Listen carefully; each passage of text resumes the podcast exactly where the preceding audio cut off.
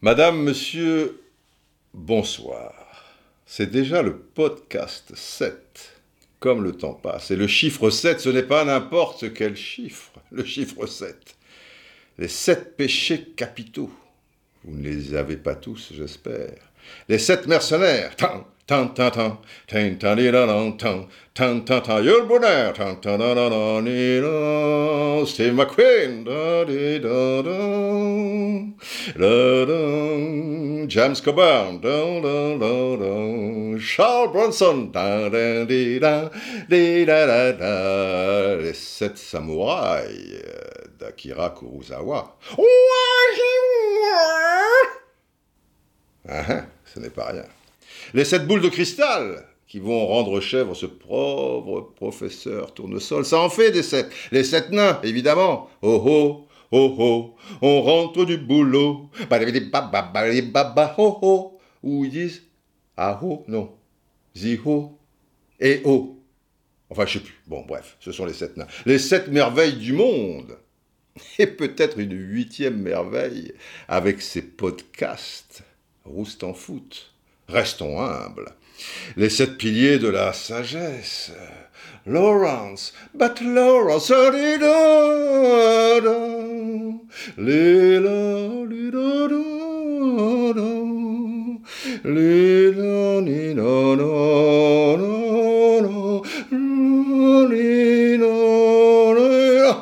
Anthony Quinn. Demain matin, nous irons à Akaba. Tching, tching, tching, tching, tching. Bon, enfin bref. On s'égare, on s'égare et nous devons aller à l'essentiel. Le temps, c'est de l'argent. On nous l'a assez répété. Don't worry. Be happy, car je suis le grand maître du temps, je le maîtrise totalement d'ailleurs dans Roustan. Il y a temps. Eh oui, ça ne vous a pas échappé, voilà. Je ne perds pas le temps. Je suis le temps. Un peu comme Salvador Dali qui disait, euh, quand on lui demandait mais, vous vous droguez? Il dit bah, je ne me drogue pas, je suis la drogue. Vous me suivez? Salvador Dali qui disait euh, également je suis pas poli comme un fou du chocolat lambin. Ah, je vous vois d'ici. Mais alors, Didier, on parle quand de football? Vous savez combien de temps ça a duré? Parce que j'ai un chrono là, justement, pour pas trop déborder sous mes yeux. D'accord? Toute cette histoire de Seth, de Salvador Dali, je suis le temps, voilà, je n'aurai pas le temps, pas le temps, disait Michel Fugain, même en courant, toute l'immensité d'un si grand univers, ça faisait 2 minutes 37. Donc on était à 2 secondes près à une chanson qui me vient tout de suite à l'esprit, c'est le problème, c'est le problème de vous parler comme ça, c'est que les digressions arrivent et me prennent, si vous voulez, à la gorge. Et 2 minutes 35, il y avait une chanson, Carlos et Sylvie Vartan, ça fait 2 minutes 35 de bonheur. Tu n'es pas tout à fait abandonné. La, li, la, la, la, la, je n'aime que toi. Un petit peu de main dans le cœur. Bon, bref, vous voulez du foot, on va vous enfiler du foot. Bon, le titre déjà. Alors, EDF, équipe de France donc. Fuir le bonheur de peur qu'il ne se sauve. Magnifique chanson, signée Serge Gainsbourg et magnifiquement interprétée comme toujours, par la belle Jane. Pas la Jane de Tarzan, la Jane de Serge. Celle qui vous dit toujours quand vous mangez avec elle euh, Tu peux me donner le, le, bouteille et puis après tu me mets un peu de vin dans la verre ah Bon, tu peux expliquer que c'est pas le bouteille, c'est la bouteille, c'est pas la verre, c'est le verre, mais n'insistons pas. Bon, le DEF. Défaite 2-0 en Turquie. 39e ou 40e euh, au classement FIFA, la Turquie absente de la dernière Coupe du Monde. Vous me direz, il n'y avait pas l'Italie, ni les Pays-Bas. Après, il y a défaite et défaite. Tu as le droit de perdre. Mais ici, sans un Hugo Loris plutôt inspiré, on est plus près d'un 3-0 que d'un 2 buts 1. Pas un seul tir cadré, ce qui n'est pas arrivé depuis plus de 10 ans. On va dire qu'en moyenne, il y a une douzaine de matchs par an de l'équipe de France. Et encore, je prends la moyenne basse. À mon avis, on est plus proche des 13 que... Bon, ça nous ferait 120 matchs. Ça veut dire qu'en 120 matchs, sur les 120 derniers matchs, on a toujours eu au moins un tir cadré. C'est pas rien comme stat. Il y a, y stat et, et, stat, quoi, si, vous voulez. Alors, si vous n'avez pas un tir cadré contre, je sais pas moi, le Brésil 2002, tu vois, de, des 3 R, Ronaldo, Rivaldo, Ronaldinho, tu, vois, l'Espagne 2010 euh, qui, qui, te prive de, ballon, tu es, dans le potage, de temps en temps tu fais une attaque à l'arrache, tu feras un ou deux tirs bidons euh, qui, qui, trouveront pas les 7 mètres 32, 2 mètres 40, je veux bien. Mais là, faut pas déconner, tu es contre la Turquie qui t'a dominé dans tous les compartiments de jeu. Hum, Alors, tout ce que je vous dis là, depuis cette défaite de samedi dernier, je vous apprends rien. Je plante juste le décor.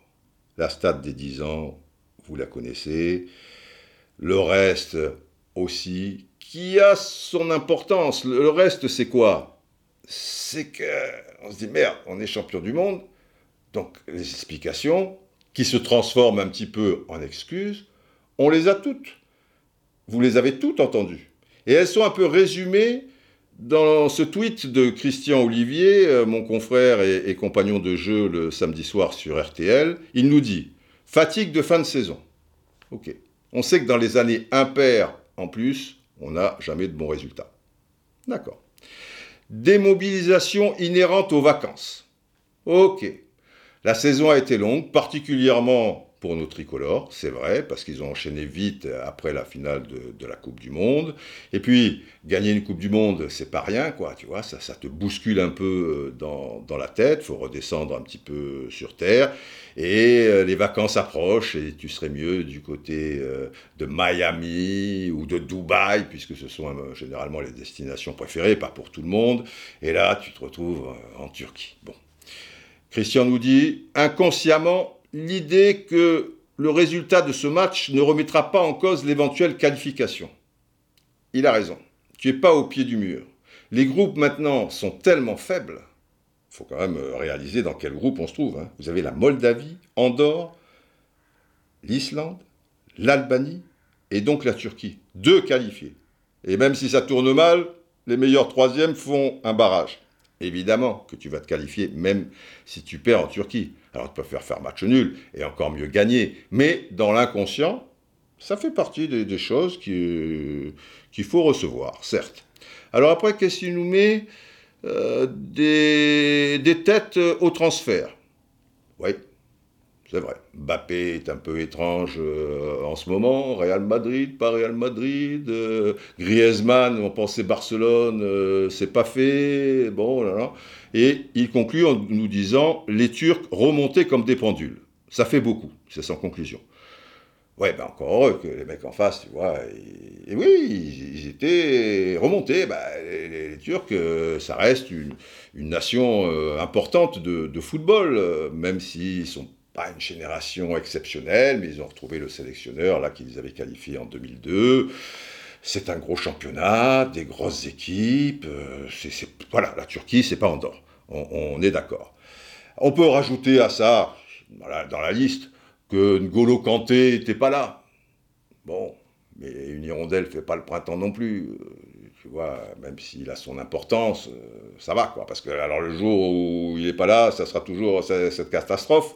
Je ne crois pas euh, quand même. On peut rajouter des, des choses et d'autres. Mais je pense personnellement que le mal est bien plus profond. Et là, si vous voulez, à un moment, et le podcast est fait pour ça, je plante le décor. Vous pouvez être relax, vaquer à vos occupations. Je ne sais pas où vous trouvez au moment où vous m'écoutez, au fin fond du lit en train de vous endormir. À un moment, il faudra vous réveiller. Et puis, on a le truc pour euh, vous réveiller. Euh, vous allez voir. En train de conduire, relax, ou alors dans les bouchons, en train de courir, faire du sport à la salle, couper des oignons, euh, arroser des tomates, je ne sais pas. Mais vaquer à vos occupations. À un moment, simplement, il faudra ouvrir grandes vos oreilles. Car, car le podcast est fait pour ça. C'est le propre du podcast. Et les braves qui me suivent depuis X années sur le blog savent que c'est également le propre du blog.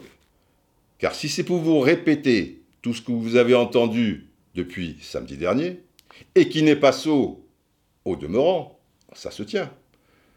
Mais c'est pour vous dire la même chose, je vois pas trop euh, l'intérêt du, truc, euh, si vous voulez. À la limite, vous, vous perdez euh, votre temps.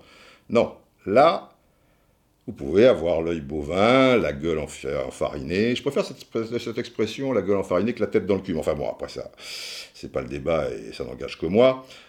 Mais à un moment, et ça sera notre code désormais, comme disait Patricia Cass, ça sera notre mot de passe. À un moment, vous aurez droit à ça.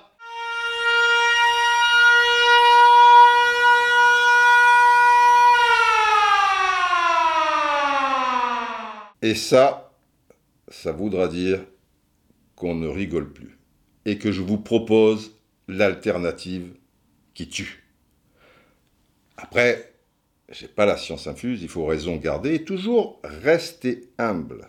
Je vous offre juste une ou des pistes d'atterrissage et de décollage et vous faites comme bon vous semble. Ce n'est que mon avis, que je partage certes avec moi-même, comme dirait Sacha Guitry, et le reste vous appartient.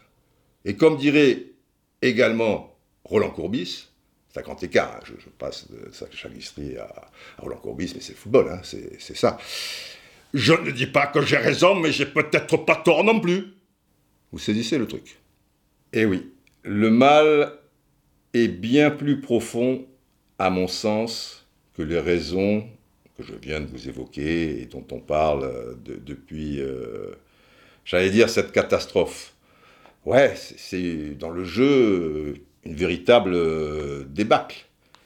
Et ça pose une grosse question, et je vais vous donner maintenant ma réponse. Même si je tiens compte, tout ce qui a été dit, tu mets bout à bout, ça commence à faire. Pour moi, ce n'est pas cependant le fond du problème. Et c'est là vous ouvrez grandes vos oreilles.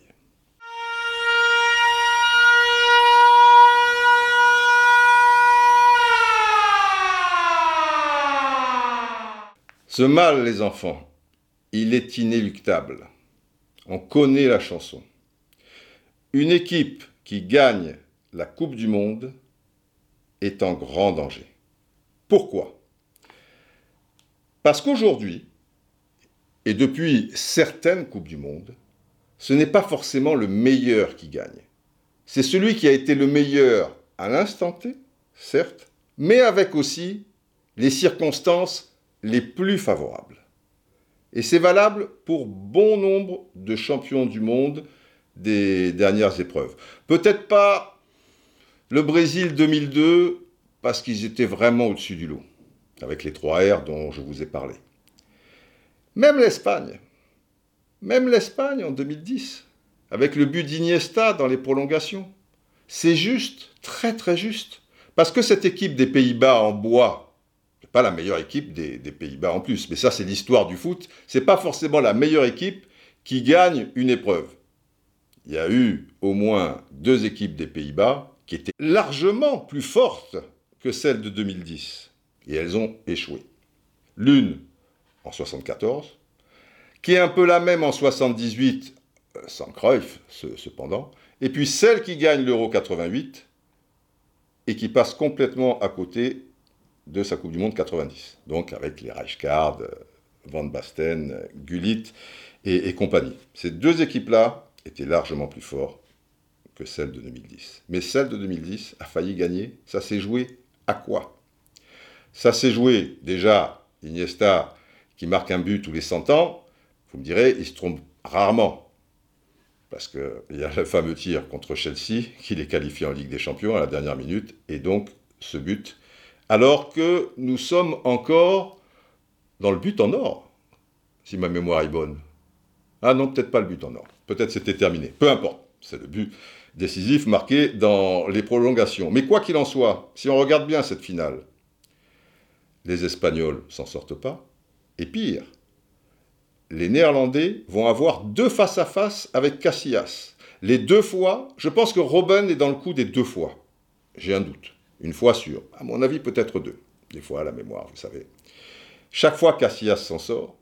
Mais sur l'un des face-à-face, il s'en sort d'autant plus que Pouyol commet une faute pour freiner la course de Robben.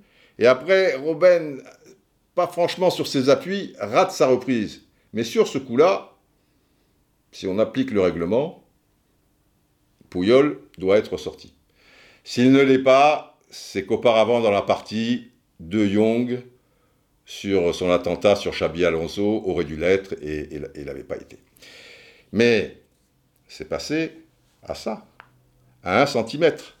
Donc, euh, cette même Espagne qui avait perdu le premier match contre la Suisse euh, dans, cette compétition. C'était pas, une Espagne qui commençait à être royale, mais, mais bon, les circonstances ont quand même été favorables. Pour la France, dernière Coupe du Monde, je ne vais pas vous les mettre bout à bout, euh, les circonstances favorables. Mais pour d'autres formations aussi. Et je veux en arriver où? À ça. Ce n'est pas parce que tu as gagné que tu avais raison. Comme dit fort justement Bielsa, la victoire est la pire des menteuses.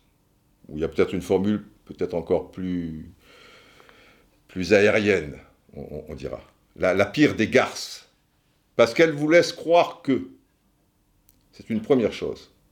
Et fort de ça, vous avez gagné. Vous étiez dans le vrai, puisqu'on est maintenant dans cette formule magique quand tu gagnes, tu as raison, et quand tu perds, tu as tort.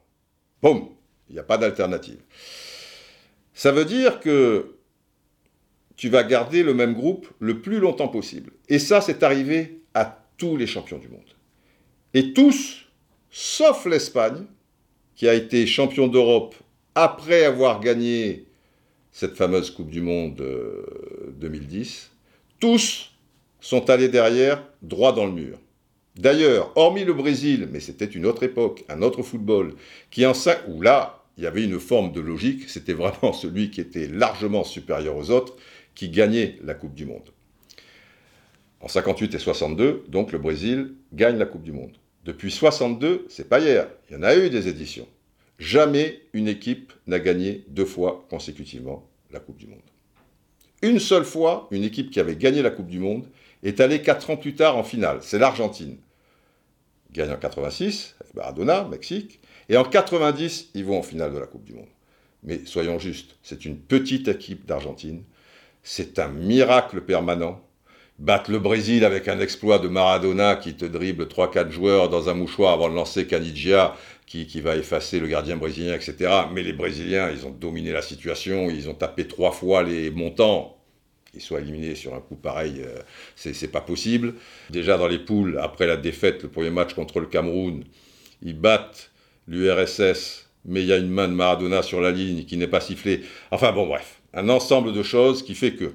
Et en finale, même si le penalty est bidon, même si on sait ce qui s'est passé par rapport à ce match, l'arbitre, etc., les Allemands qui avaient commencé fort et qui ont terminé moyennement cette compétition étaient largement supérieurs. Donc, donc, il y a ce problème.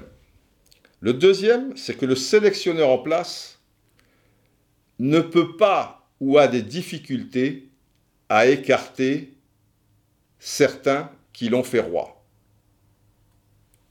Et ça a été le problème de tous les sélectionneurs qui ont gagné la Coupe du Monde. Je me souviens Berzotte avec l'Italie en 82, et, pareil pour des tas d'autres.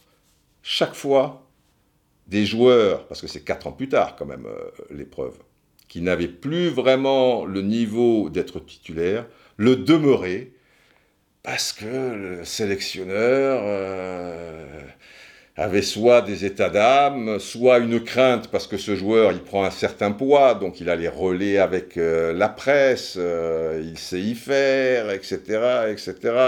Je ne vais pas citer de nom, mais franchement, entre l'équipe championne du monde en 98 et celle alignée en 2002, il y en a un certain nombre qui n'auraient pas dû être là, et depuis longtemps. Même à l'Euro 2000, pour certains, c'était très très limite. Et pourtant, ils sont encore là en 2002. Et même encore euh, pour certains en, en 2004. C'est perdu d'avance. Donc, c'est le deuxième problème. Et le troisième problème, c'est que l'équipe de France un jeu très identifiable. Et donc assez facilement, dans un sens, maîtrisable. les adversaires l'ont compris depuis ce succès en Coupe du Monde. L'équipe de France est donc une formation repliée sur elle-même et qui en contre, grâce à la technique euh, de l'archer et la vitesse de la flèche, le plus souvent donc euh, Mbappé, l'archer pouvant être Griezmann euh, ou, Pogba, vont faire des dégâts considérables.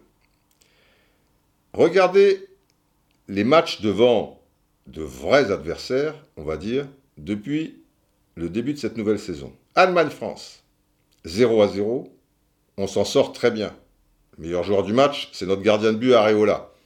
Ça veut tout dire. Mais qu'est-ce qui s'est passé? C'est très intéressant.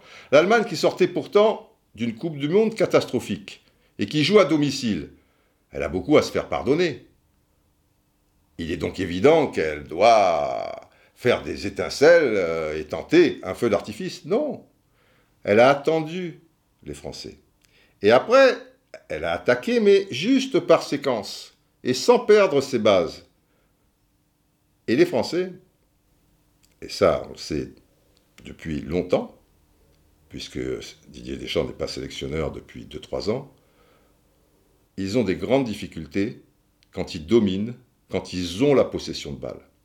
Alors, devant des équipes euh, moyennes, pour pas dire euh, pire, comme la Moldavie, la France a gagné 4-1, ça va, contre l'Islande, en plus une petite équipe d'Islande, 4-0, pas de souci. Récemment contre la Bolivie, 2-0, avec un premier but qui est hors jeu de 50 cm. Mais bon, il y, a eu des occasions, il n'y a, a, pas péril en la demeure. Mais dans les vrais matchs, il y a donc cette Allemagne-France.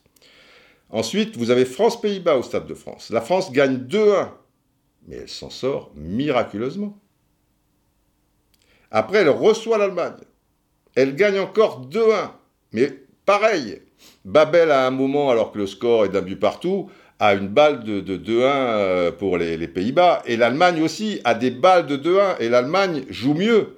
Et, miracle des loups, je ne sais plus si c'est contre l'Allemagne ou contre les Pays-Bas, alors qu'on doit sortir Giroud, ben, il y a ce centre euh, donc de, de Mandy et, la reprise du, gauche très belle de, de Giroud. Donc ça se goupille pas mal quand même. Mais à l'arrivée, un match nul, deux victoires, 2-1 à l'arrache chez toi, et le dernier match, aux Pays-Bas, tu exploses, mais dans les grandes largeurs, 2 à 0, et c'est comme contre la Turquie, tu n'as pas vu le jour. Sauf que les Pays-Bas, eh ben, on connaît les joueurs, euh, pour certains, depuis avec l'Ajax, euh, on les connaît mieux, et donc tu te dis, euh, les gars sont un peu en état de grâce, ils sont archi motivés, nous, bon.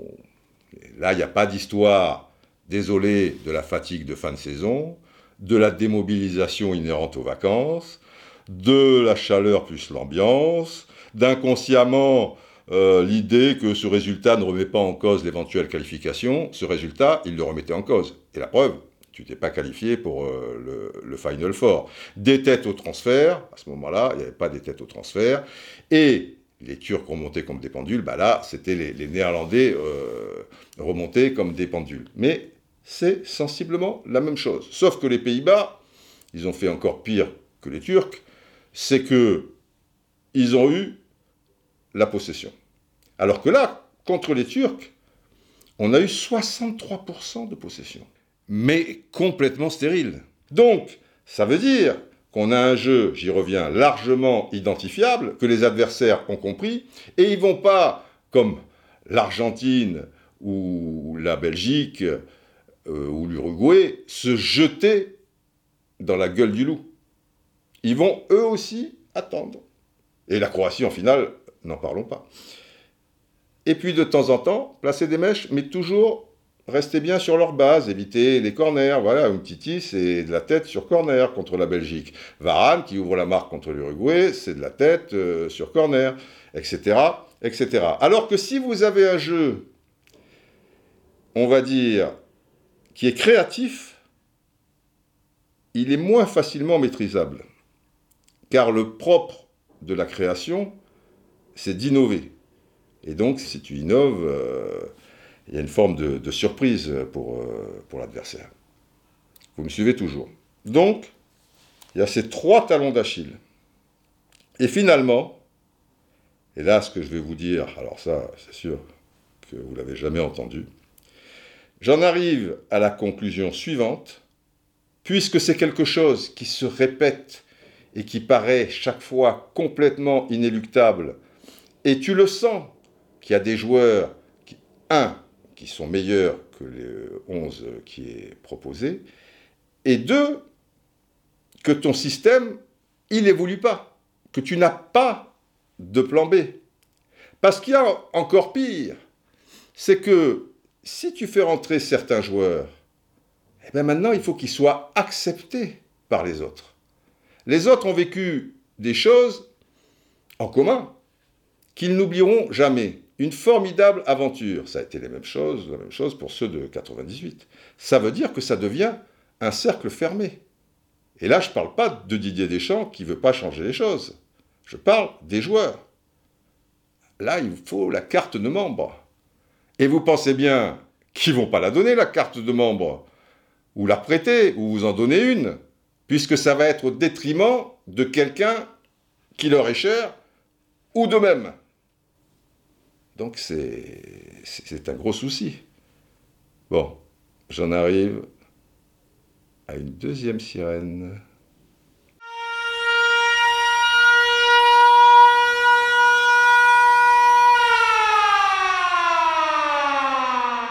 Je demeure persuadé que dans le cas de figure d'une équipe qui gagne la Coupe du Monde, il faut changer de sélectionneur.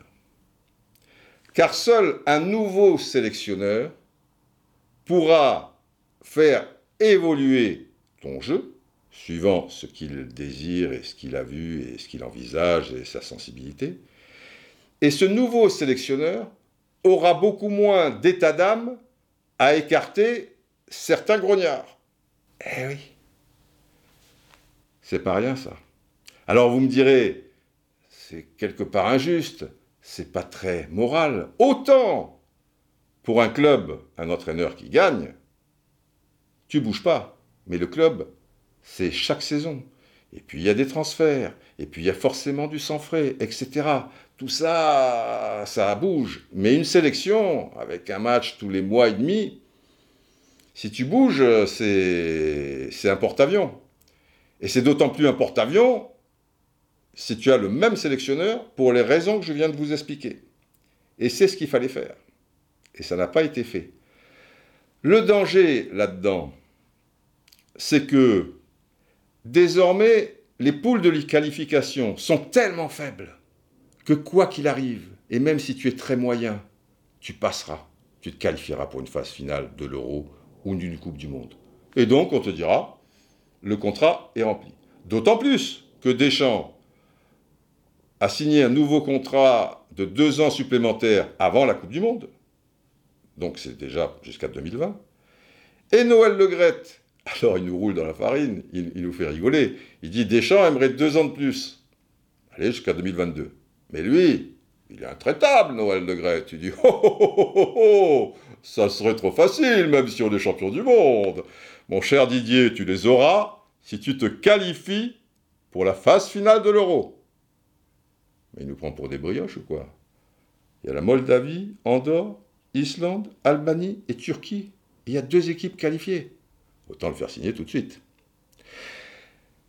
Qu'il le fasse signer, puisqu'il le fera signer, puisqu'il va se qualifier. Mais maintenant, par rapport à tout ce que je viens de vous expliquer, on est à la croisée des chemins. Il n'y a pas 36 solutions. Ou Dédé écoute ce podcast il écoutera, soyez-en sûrs. Et surtout, il a la présence d'esprit de faire évoluer son équipe et pour ce faire, de se séparer de quelques grognards. Alors les grognards en question, ils peuvent être remplaçants, tu n'es pas obligé de, les virer de, de, ta liste. Et ouvrir les portes, c'est le cas de le dire par exemple pour un Laporte, et pour d'autres, afin que ce soit aussi plutôt les joueurs en forme qui joue.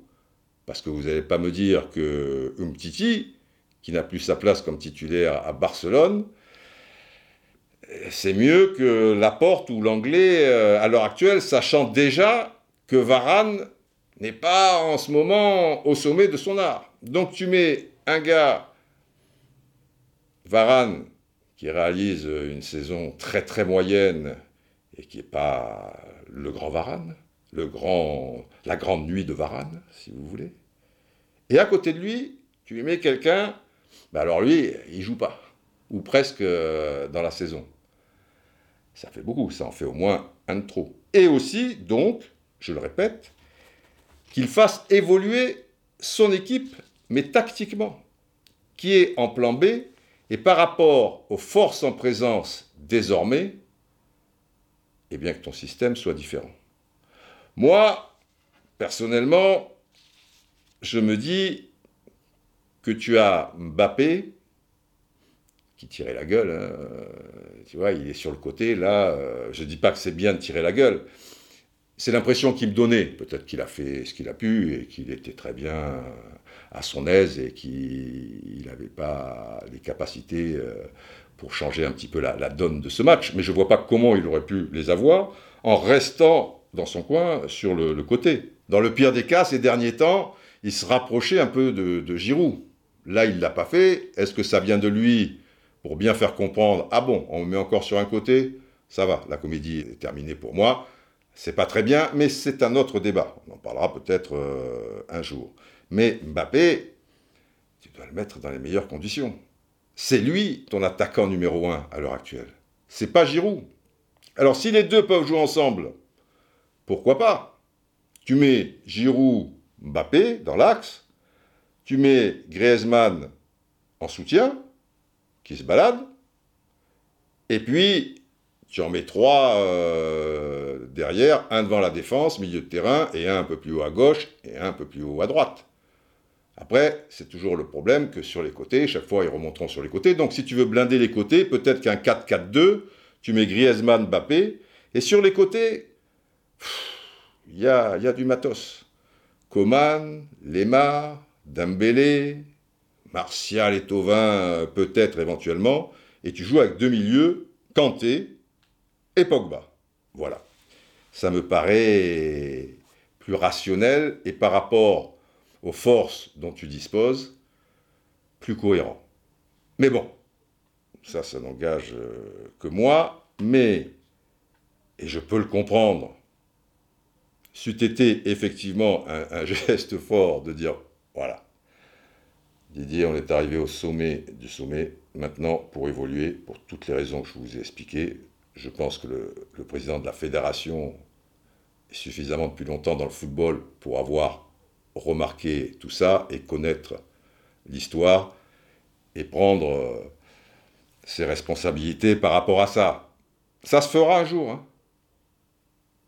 Ça se fera un jour. Le problème, c'est que toujours trop d'avance parfois, truc. Mais ça se fera un jour. Écoutez-moi, un jour, il y aura un sélectionneur qui gagnera la Coupe du Monde, alors certains partiront comme Aimé Jacquet, parce qu'ils partent, comme Jean-Claude qui dit, sur quelque chose de fantastique, et ils sont, par rapport à leur âge, par rapport à ce qui reste au niveau du, moteur, parce que c'est de l'énergie et tout ça, au bout du bout, et ça leur paraît plus honnête, plus réglo euh, d'arrêter, ils ne se sentent pas à apporter plus, et c'est tout à leur honneur. Mais, je vous le garantis, notez-le bien, je ne vous mets pas une troisième sirène dans la tronche, aujourd'hui, à cette date, on verra si ça se passe dans, dans 5 euh, ou 10 ans, mais vous vous souviendrez de ce podcast 7.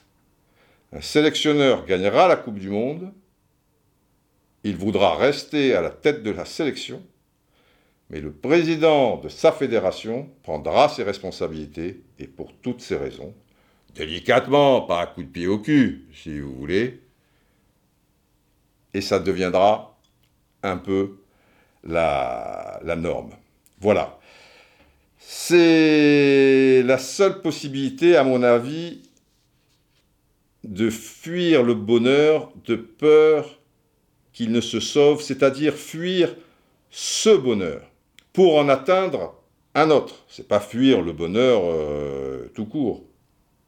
Le bonheur pour Didier Deschamps, et ça sera ma conclusion, c'était de garder ce groupe, où il a une certaine tranquillité d'esprit aussi en dehors du terrain, et c'était aussi conserver au maximum cette tactique qui lui correspond si bien.